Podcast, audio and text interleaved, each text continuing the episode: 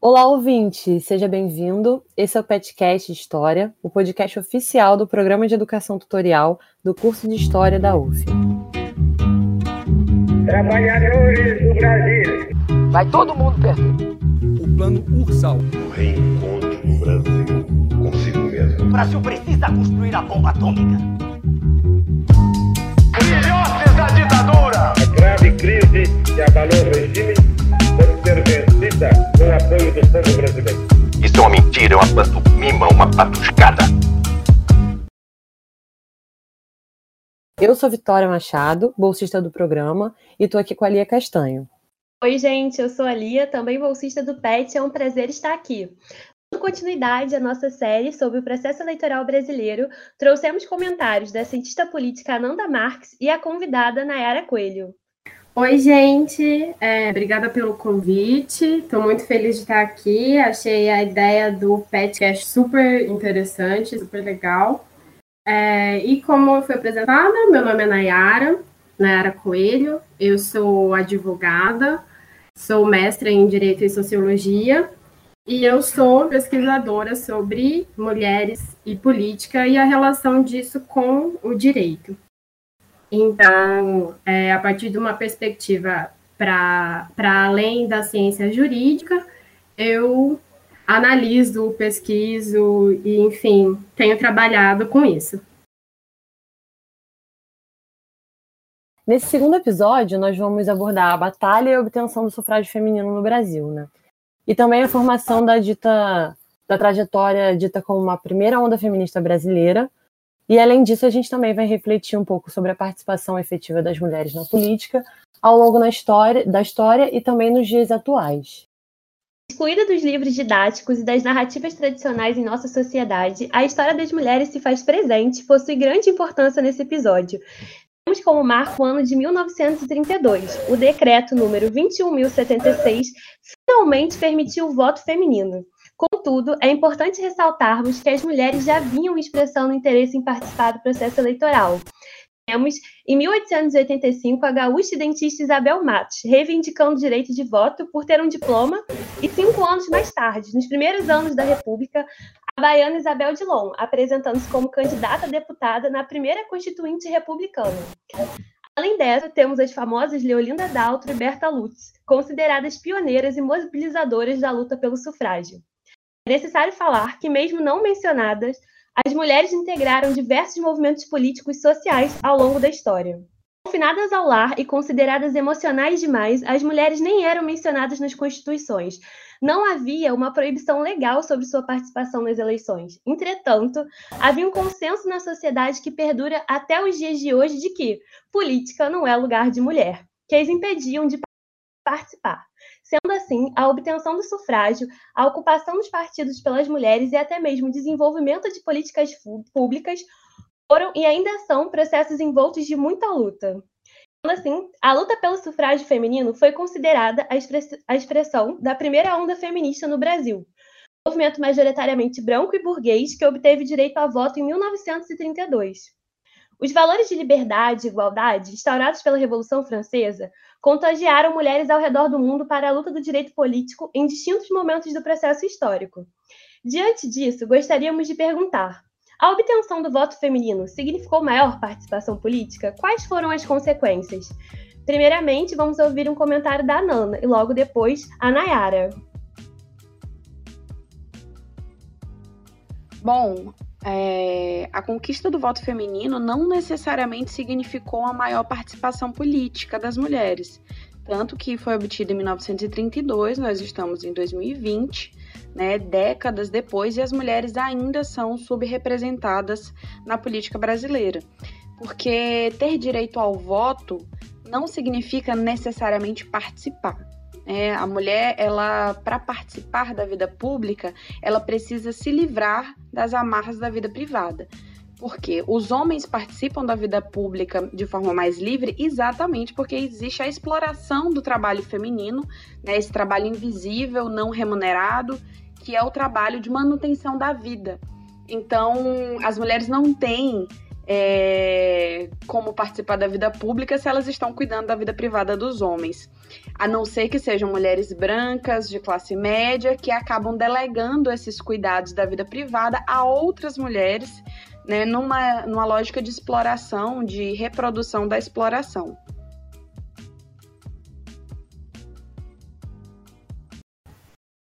É, bom, eu concordo com a Nanda. Eu, eu acredito que a conquista né, do direito ao voto para as mulheres, ela significou uma maior participação política, mas é, é uma participação muito formal ainda, né? É um, é, foi um, um direito garantido, mas ele é pouco, pouco colocado em prática. E aí a gente pode pensar, inclusive, a partir dessa data, né? Que eu acho que é uma data bastante importante da gente problematizar. E aí eu digo isso por quê? Porque em 1932 é o primeiro momento que nós temos né, o direito ao voto declarado formalmente numa lei é, para que as mulheres pudessem votar e ser votadas, mas não eram todas as mulheres. É, a gente, em 32, tinha a limitação para que pudessem votar apenas as mulheres casadas, por exemplo. E, e aí dizer que isso, que essa, esse direito é um direito que realmente possibilitaria participação política, não não é uma verdade concreta, porque você coloca a limitação muito grande. E aí, esse direito ao voto para as mulheres, ele de 1932 a 1945, ele vai ganhando é, novas condicionantes, né? Depois se passa para a mulher que é casada e que tem sustento próprio, a mulher que tem um, um cargo público, vai passando por diversas modificações e só em 1945 que a gente tem uma legislação é, nacional que vai garantir esse sufrágio é, feminino nas mesmas condições que o voto masculino. Então, a gente tem uma, uma diferença aí grande de quando é data, dada essa data é, oficial.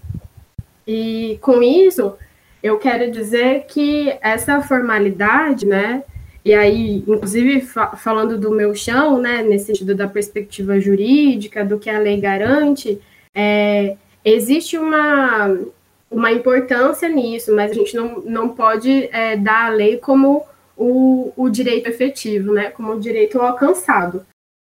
E nesse sentido, aí o que eu posso dizer é que as consequências vão ser uma reivindicação ou uma exploração do que pode ser esse direito é, também a partir da legislação, né? Como a Lia apresentou, já existiam movimentos de mulheres antes de, muito antes de 32, que buscavam é, esse direito por via de manifestações, vias de articulações políticas, e depois dessa garantia legal, é, a gente vai ter, por exemplo, o que é até hoje né, conhecida como lei de cotas, mas é na verdade essa proporcionalidade entre mulheres e homens na política. Então, eu acredito que tem uma consequência é, de, de se tornar um instrumento também para reivindicação. Mas é, concordando com a Nanda, é, assim, é, é ainda é muito ineficiente. Dando continuidade ao que a gente está falando, é, de lei, principalmente, é, existem algumas problemáticas relacionadas a isso que, que, seriam interessantes da gente colocar, né? Acontece que, que Desde 1997, a gente tem uma lei no Brasil que garante um espaço mínimo de 30% né, de mulheres para concorrer na, a cargos nas câmaras legislativas, municipais, Câmara dos Deputados e tudo mais. É, mas na prática, o que acontece é que quando os partidos eles não estão fixados exatamente nessa margem obrigatória, né, ficando sempre aí nos 30 e e pouquinhos por cento de mulheres na legenda, é, ou seja, nunca mostrando um crescimento, na, na, uma evolução na participação dessas mulheres, né? é, os partidos simplesmente fraudam esses registros. E aí, é, uma realidade nesse sentido é a, a existência de mulheres candidatas laranja, né? Que são candidaturas que é, existem realmente só para cumprir a obrigatoriedade da lei.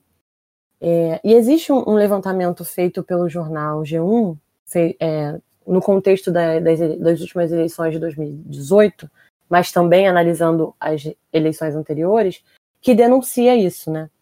E nessa matéria também é indicada a forma como se faz, como se é averiguado, né? Se uma mulher é, de, é uma candidata laranja ou não, se essa candidatura é legítima ou ilegítima. E aí a gente chega num, num, dado que é muito lamentável, né? Que indica que as mulheres elas foram 85% dos 18 mil e meio candidatos que não receberam um voto sequer no Brasil nas eleições de 2016. Então, quando se pretende checar se, se a candidata é, é, é laranja, usa-se esse critério. Mas, assim, é, é, importante a gente perceber que muitas das vezes ignorar fatores socioculturais que envolvem a não expressividade das mulheres nas eleições também é uma coisa que leva ao erro, né? Porque as mulheres não serem votadas, isso diz coisas para além dessa análise binária de é legítima ou é ilegítima a candidatura. Porque o que se tem, na verdade, é, é a candidatura efetiva dessas mulheres, muitas vezes, mas sem o apoio dos seus próprios partidos políticos, né? fora diversos outros problemas sociais é, que envolvem a presença das mulheres nesse espaço. A gente sabe que a dupla e, ou tripla jornada de trabalho é a realidade da maioria das mulheres brasileiras.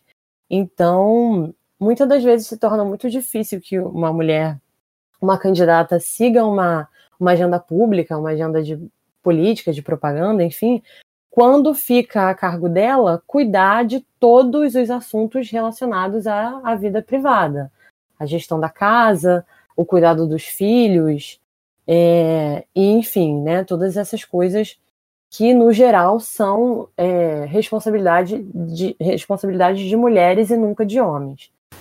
É, então, o que a gente percebe é que a estrutura machista e patriarcal que a gente vive, ela está posta, né, a todo momento como um obstáculo para a presença dessas mulheres no, no espaço da, da política. É, então, assim, por mais que exista um, um, movimento de expansão da atuação política feminina, se a gente analisar é, o passado, por exemplo, hoje em dia a gente tem mais mulheres na política do que há 20, 30, 40 anos atrás. Mas, mas a pergunta que, que fica, né, nossa segunda reflexão desse momento do episódio é que, de fato, o número de mulheres na política, de uma maneira geral, aumentou. Porém, essas mulheres conseguem espaços relevantes, né? Elas estão nos espaços de, de poder. É, viemos ao longo desses anos sendo alavancadas aí é, para estar nesses espaços, é, só porque hoje em dia a gente teve uma melhora se comparar com, com o passado. É, então, essa é a primeira pergunta. E, e, uma outra, né, de se existem políticas mais efetivas, no sentido de garantir que as mulheres estejam, de fato, na é, presentes para concorrer a cargos, né, enfim, presentes no processo eleitoral de uma maneira geral.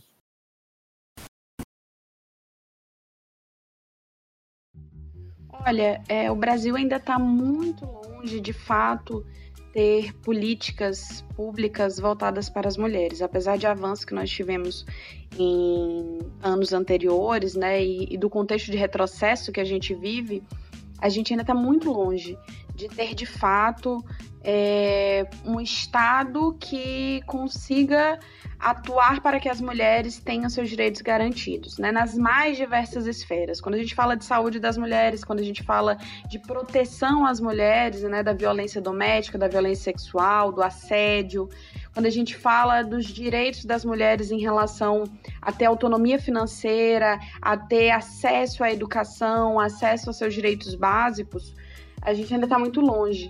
Né? As mulheres são os mais pobres dentre os mais pobres e as mulheres negras principalmente, né? Então a pobreza no Brasil e no mundo em geral ela tem gênero, ela tem raça e ainda está muito longe da gente de fato conseguir implementar e discutir os direitos das mulheres de modo que a sociedade como um todo trabalhe para isso. É. Bom, realmente o Brasil está muito longe de ter qualquer tipo de política ou legislação que pretenda realmente acabar com essa desigualdade. A gente tem, como foi mencionado, né, a, a lei de cotas que prevê essa proporcionalidade é, de no mínimo 30% de um gênero e no máximo de 70% de outro gênero no registro de candidaturas por partido, e isso é muito pouco, né? É, e aí, por que, que, é, que é importante colocar que, que, apesar dessa lei existir, ela é mínima? Primeiro que é, não existe uma, uma consequência, uma punição para os partidos que não cumprem é, essa, essa proporcionalidade. Né? Então, a gente viu, por exemplo, no, nas eleições é, passadas, teve um escândalo muito grande do número de candidatas laranjas.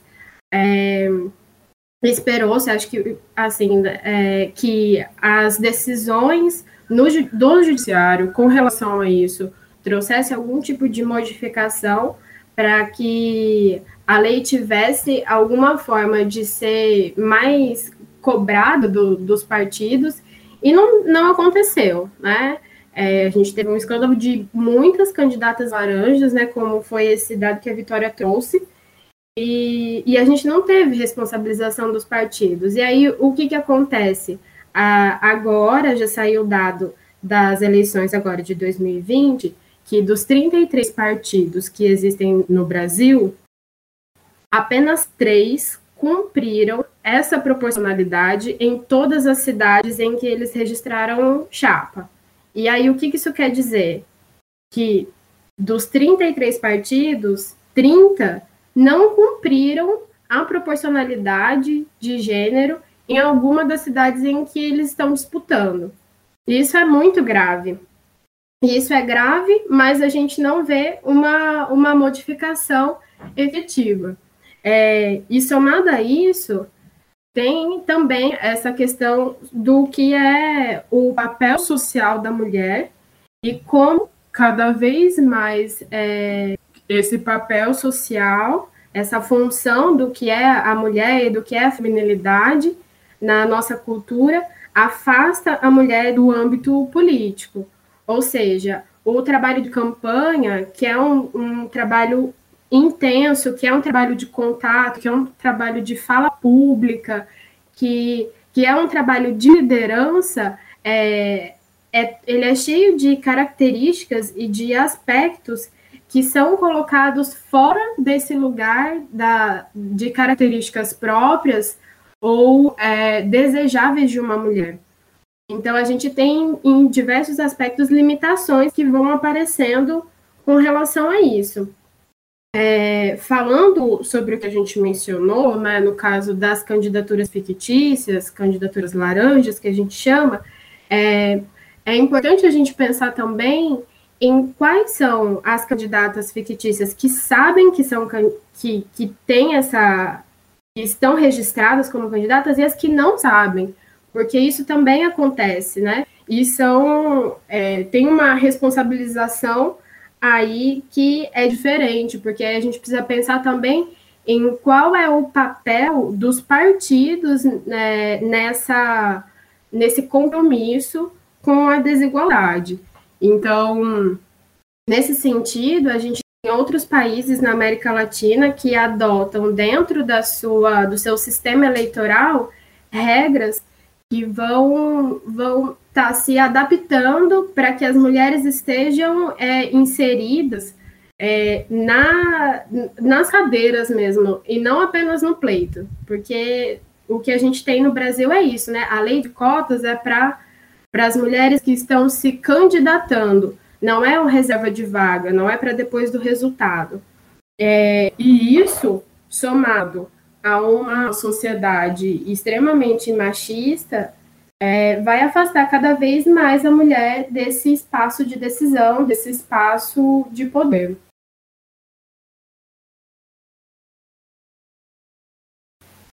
É interessante também a gente extrapolar essa esfera mais quantitativa no sentido de da presença das mulheres na política e também fazer uma análise do conteúdo das políticas públicas, né?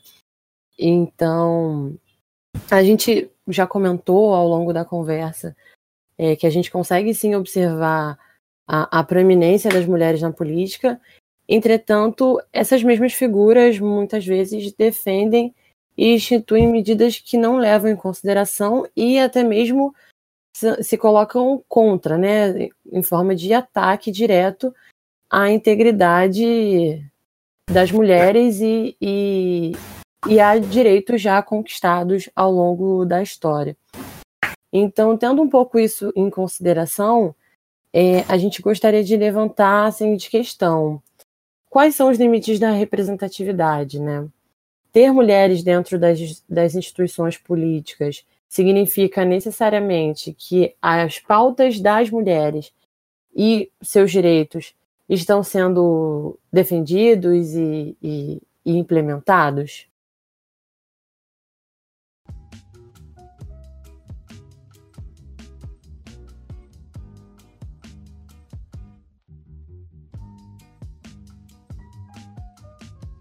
A representação política, ela tem mais de uma dimensão, né? Não é só representação de mulheres, é, de ter mulheres nas instituições políticas, nos cargos políticos.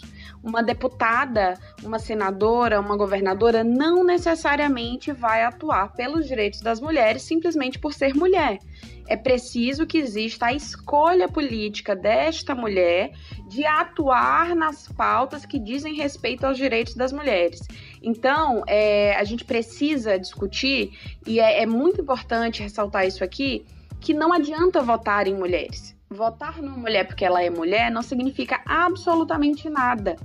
Você precisa votar numa mulher que de fato defenda os direitos das mulheres e que esteja alinhada aí com as suas expectativas de que direitos são esses, de que pautas são essas e de que discussões você deseja que a parlamentar, enfim, ou, ou até mesmo no, no, executivo, que essa figura é, represente para você. Então, é, as mulheres ocupando espaços nos cargos de poder é, nada mais é quantitativamente falando, do que trocar um homem por uma mulher. Né? Qual a diferença de você ter um homem que não defende os direitos das mulheres e você ter uma mulher que não defende os direitos das mulheres? Não faz nenhuma diferença. Então, a representatividade, a representação política, ela tem limites né, que são limites qualitativos, quando você está falando de qualidade da representação, qualidade da própria democracia, da participação das mulheres no, nos jogos de poder.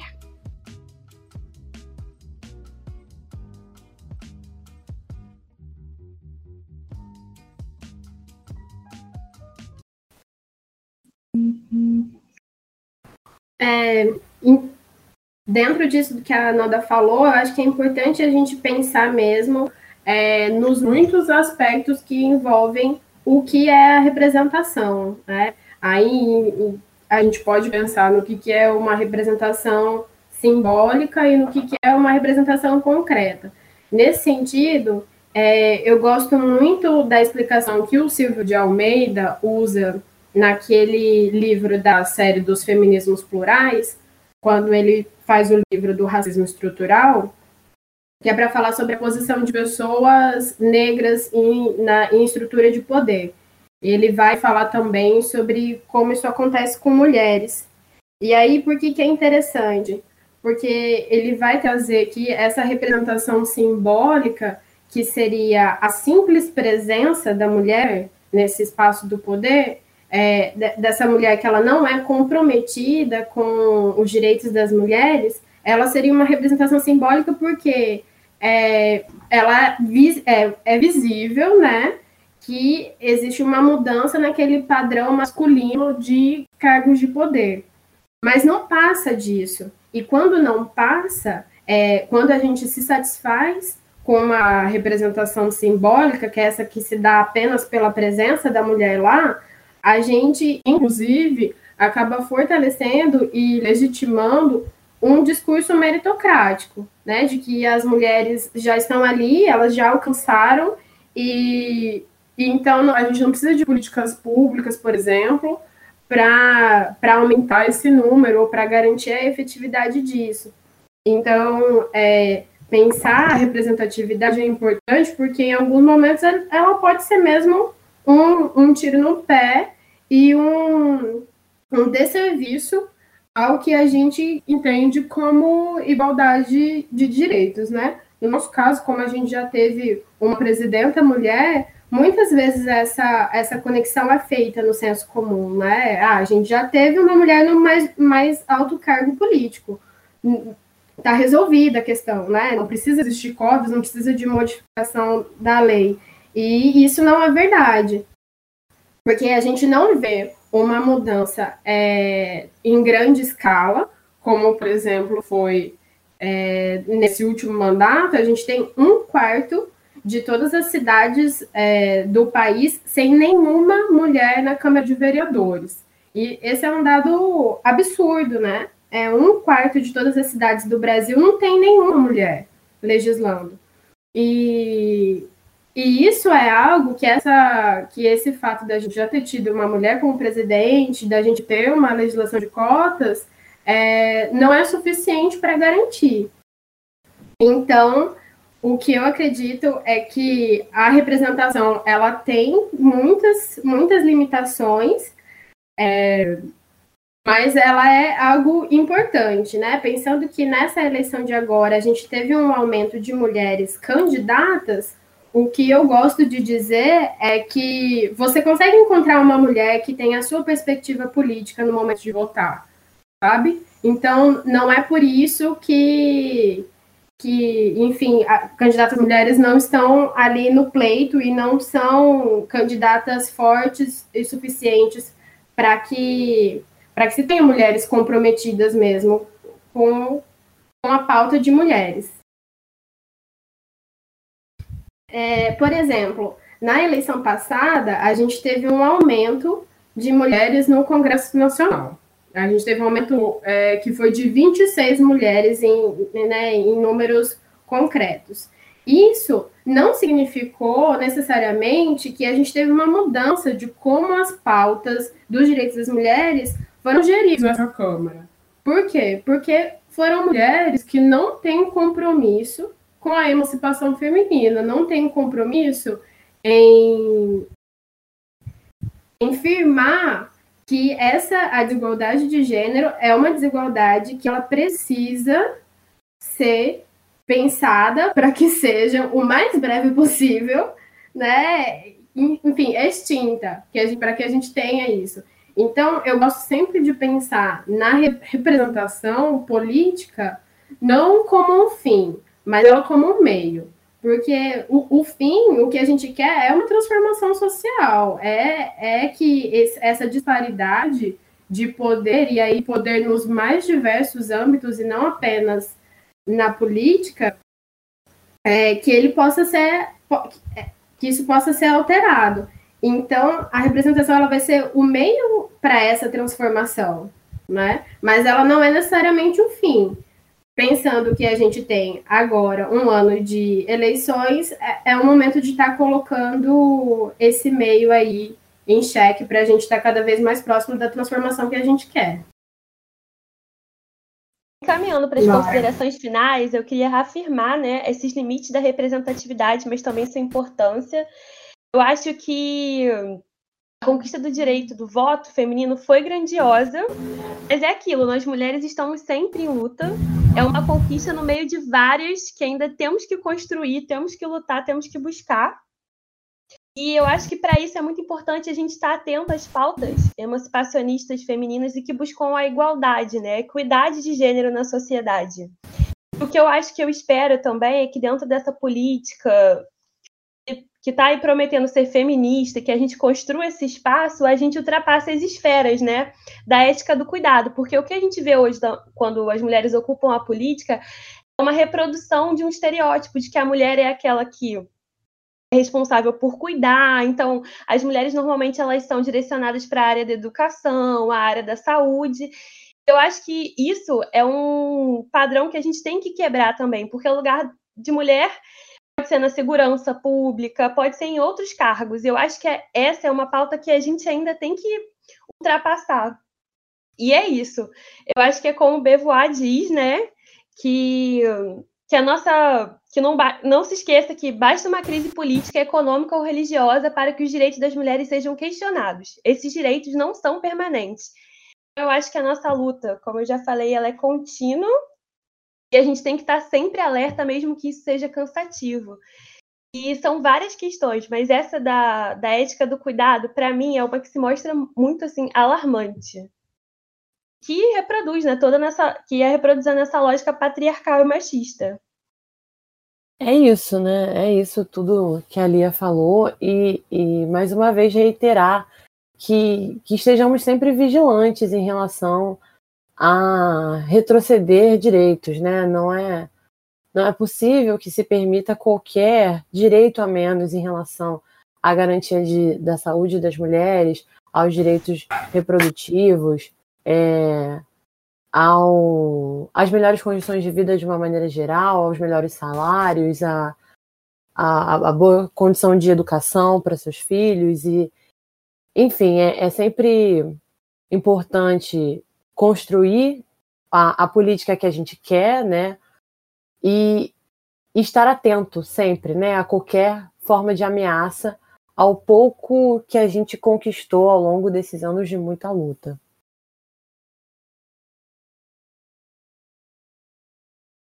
Eu acho que a gente podia agora fazer os agradecimentos, né?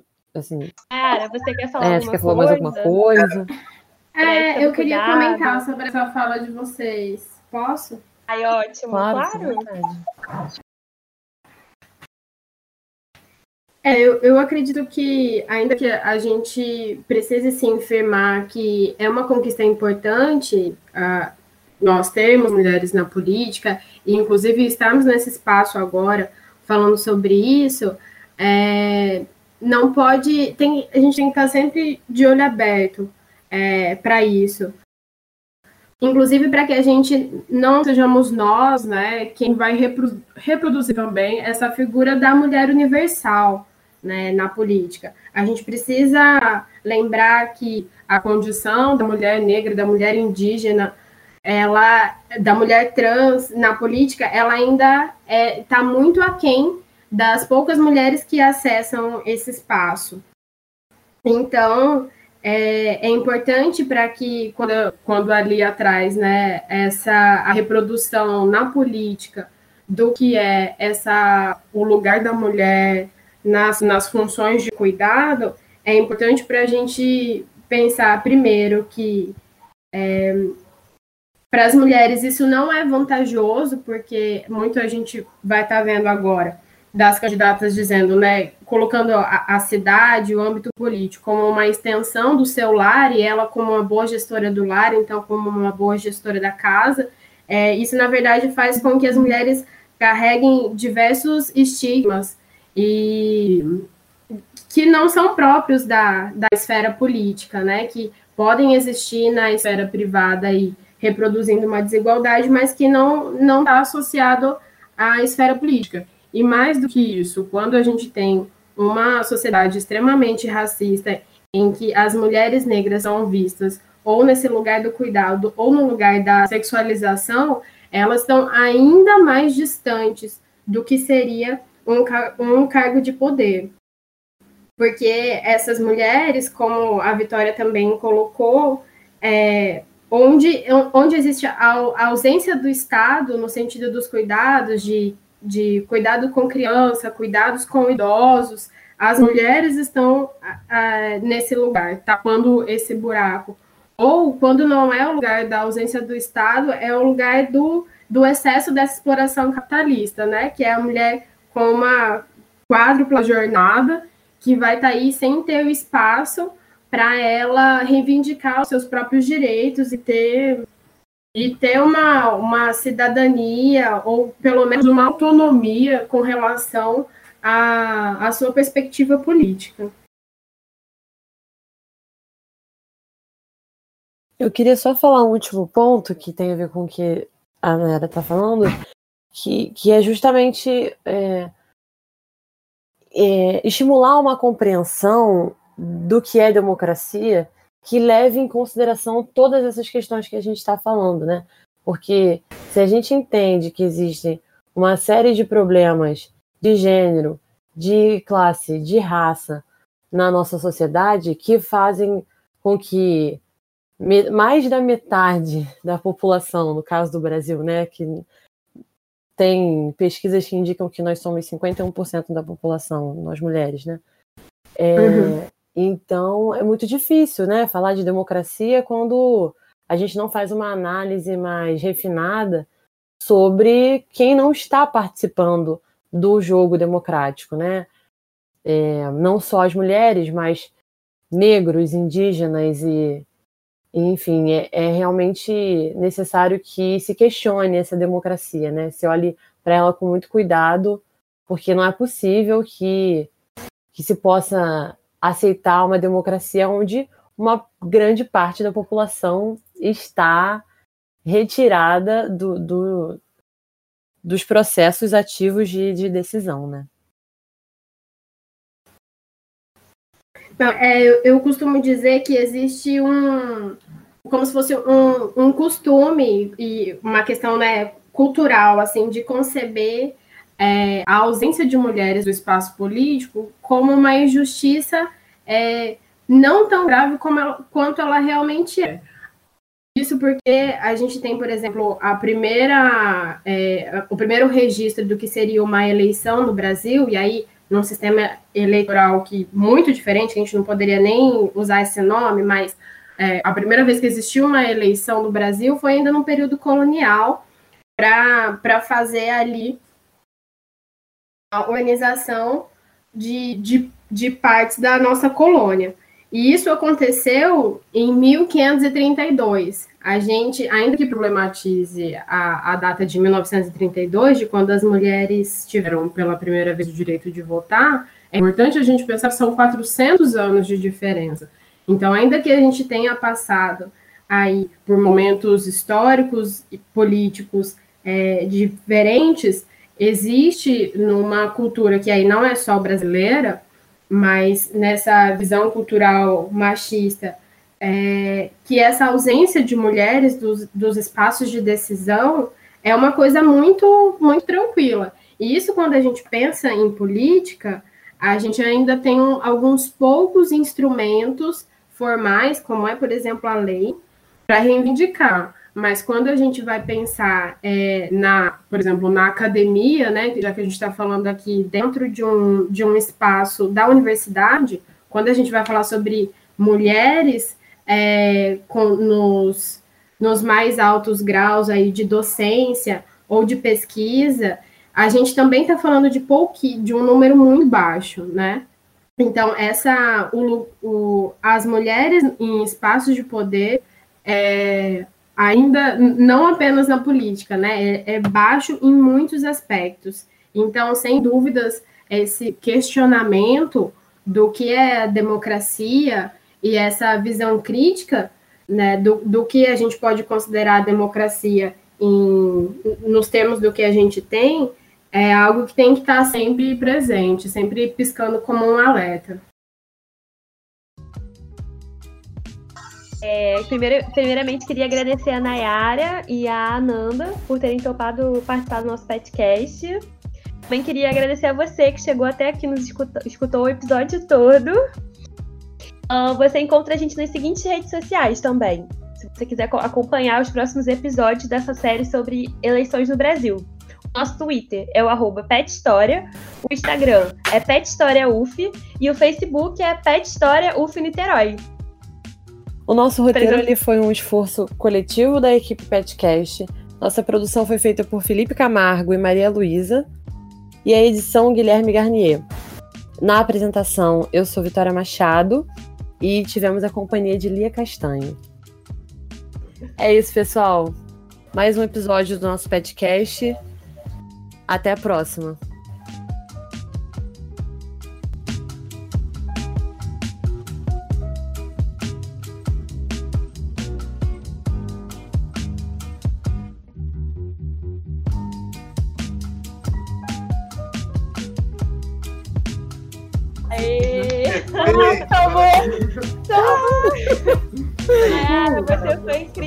Bye. Bye.